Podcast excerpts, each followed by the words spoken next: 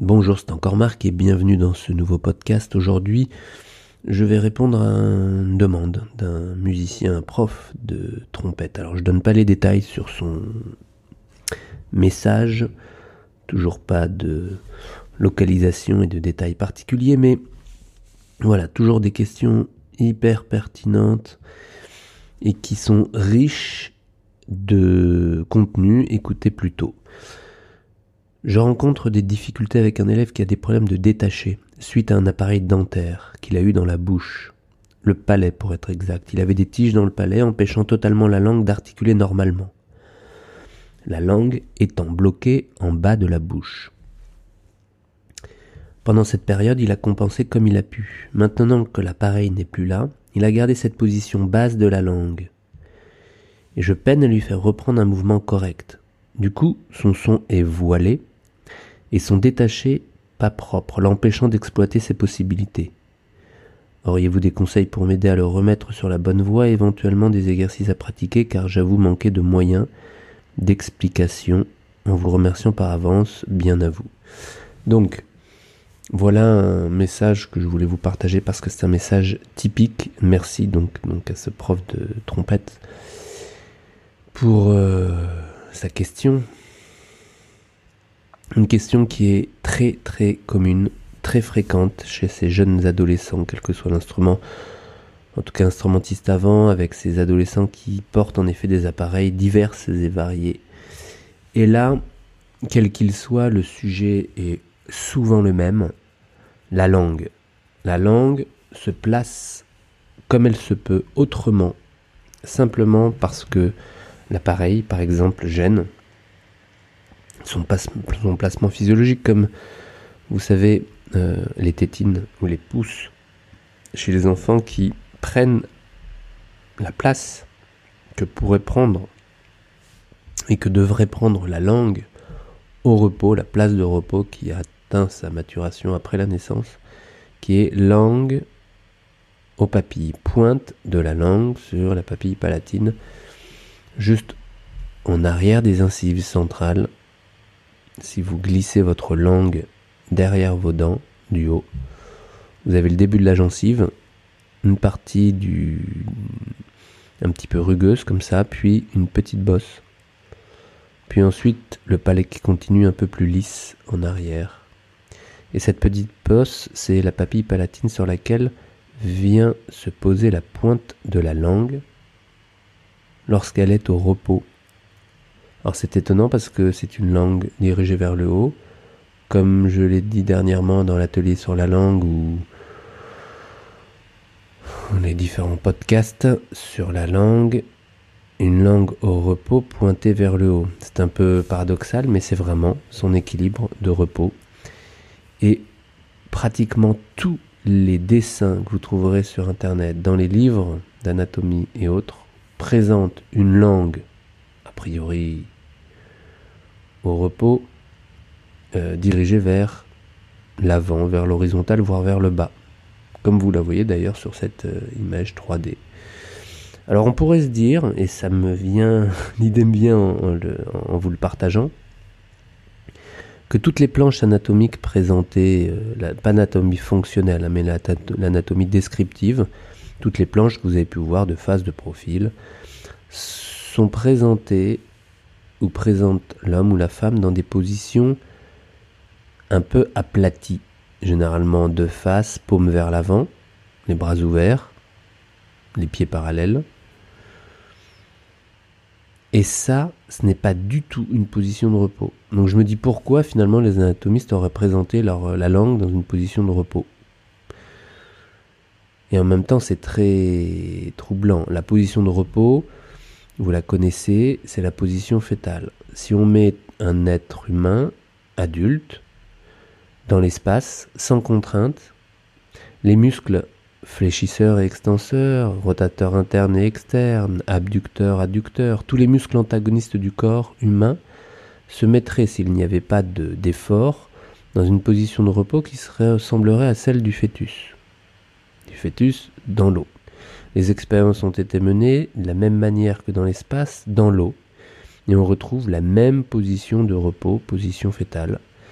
Et on a su déterminer, grâce à ces expériences, les angles de repos pour chaque articulation.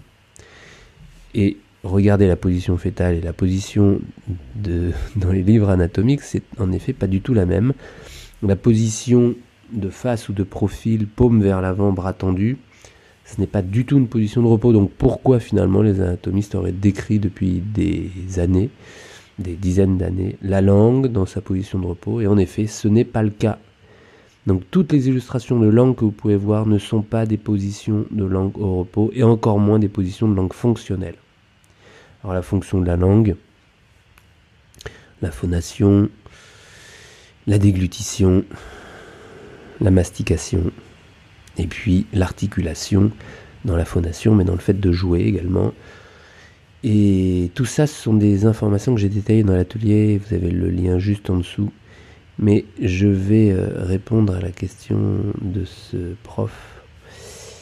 Et oui, bien sûr qu'un appareil, comme vous l'avez très bien décrit, a dérangé la fonction de la langue et sa place au repos et même la position de repos de la langue qui, même après l'ablation de l'appareil, est resté avec ce jeune trompettiste avec une, langue basse dans sa bouche. Et ça, c'est dramatique. Dramatique parce que déjà pour sa fonction de tous les jours, ce n'est pas terrible, ce n'est pas physiologique. Et pour sa technique instrumentale, bien c'est euh, évidemment problématique. Vous parlez de difficultés dans les détachés. On peut imaginer euh, que la sonorité n'est pas au top et plein d'autres euh, éléments encore euh, limitants ce jeune homme. Alors, les explications, je pense que il faudrait commencer par là. Commencer par dire que la position de la langue au repos, c'est pointe aux papilles. Que cette position n'a pas pu être euh, conservée pendant le port de l'appareil. Ou en tous les cas, lui ne l'a pas gardée. Et que ce défaut, il l'a conservé après l'arrêt du port de l'appareil et que c'est très gênant au niveau du jeu parce que cette position de repos, cette position où la pointe de la langue est sur les papilles, c'est la position d'attaque. Puisque le détaché, on peut dire, c'est un ensemble d'attaques, de notes attaquées, on va le dire comme ça. Vous savez ce que c'est que le détaché, vous savez ce que c'est que démarrer une phrase, d'attaquer une note, et ces notes répétées deviennent des notes détachées. Eh bien, pour détacher une note, ou pour attaquer une note, vous mettez votre langue pointe au papier, ta, et vous réalisez un ta ou un da, peu importe, ou un ka, peu importe la consonne que vous employez, mais le ta, si vous observez bien ce qui se passe en réalité, ce n'est que le décollement de la pointe de la langue du palais vers le bas. Donc au démarrage, la pointe est là-haut, l'air est bloqué, ta. Et vous lancez simultanément un débit d'air qui va être provoqué par le détachement de la langue du palais. Ça, c'est un détaché, c'est une attaque. Un détaché, c'est ensuite une répétition de ces attaques-là, à différents débits, à différentes puissances, bref, différentes nuances. Donc, pour bien démarrer, il faut bien que la langue soit à sa place par la pointe, parce que si vous le faites avec le dos de la langue, c'est évidemment moins précis, la langue sera moins tonique, le détaché sera moins rapide, et la coordination avec l'air sera moins facile. Alors bien sûr, vous pouvez me dire, certains attaquent avec le dos de la langue et ont des qualités magnifiques.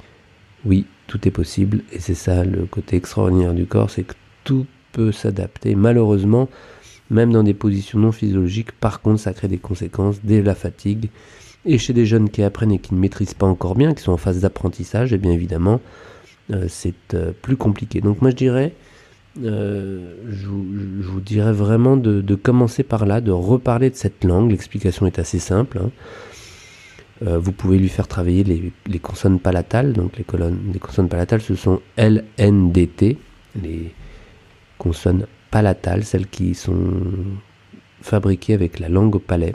L, N, D, T, L, N. Donc DT principalement sur pointe de la langue au papille, L, N également. Et vous leur avez sans doute déjà parlé du ta ta ta ta la la la la la la ta da da da da la la la la ta sont des consonnes que l'on prend régulièrement. Et de refaire remarquer qu'elle s'est fabriquée, ces consonnes sont fabriquées en retirant la pointe de la langue de la papille palatine là-haut. Là. Donc pour pouvoir la retirer, il faut déjà la poser. Donc si lui a pris cette habitude avec une langue basse, évidemment, tout devient compliqué pour l'articulation. Et ça, c'est aussi simple que ça. J'espère que ça vous aura éclairci à ce niveau-là. N'hésitez pas à revenir vers moi sur ce point-là parce que ce n'est que le début, mais commencez par là parce que c'est déjà énorme. Et ça, la langue pointe au papilles, il peut la mettre consciemment dans sa journée 10 fois, 20 fois, 30 fois, 40 fois par jour parce que il n'y a aucun risque de la placer là-haut, c'est sa position de repos. Il y a plein d'inconvénients à la laisser basse. Et pour réintégrer cette nouvelle position, cette ancienne position, pardon, réintégrer cette ancienne position, il n'y a pas d'autre moyen que de consciemment la replacer à sa place. 20 fois, 30 fois, 50 fois par jour.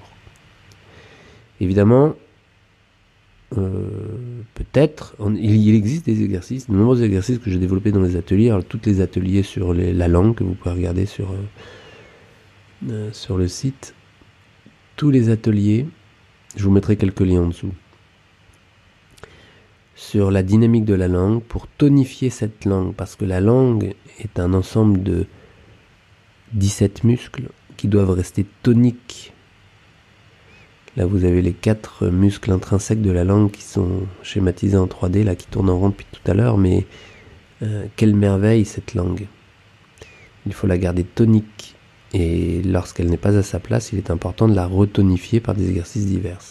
Je vous mets le lien des autres ateliers juste en dessous, le lien de l'atelier sur la langue de cette semaine, et n'hésitez pas à revenir pour aller plus loin parce que on est bien démuni avec cette langue quand ça ne fonctionne plus, c'est dans la bouche, c'est euh, assez personnel, mais c'est surtout un peu intrigant, cette langue que l'on maîtrise si bien en tant que musicien et qu'il n'est pas si évident de, de, partager lorsque il s'agit de, de rentrer dans des, euh, dans des fonctions qui ne marchent plus, qui ne fonctionnent plus. C'est des fois un peu plus compliqué. Voilà. Hum, la langue, vaste sujet.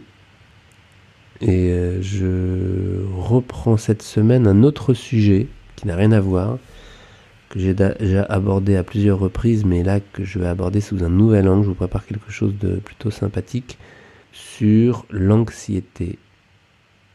Anxieux et alors Quelque chose qui devrait vous plaire. Anxieux et alors À demain, bonne journée.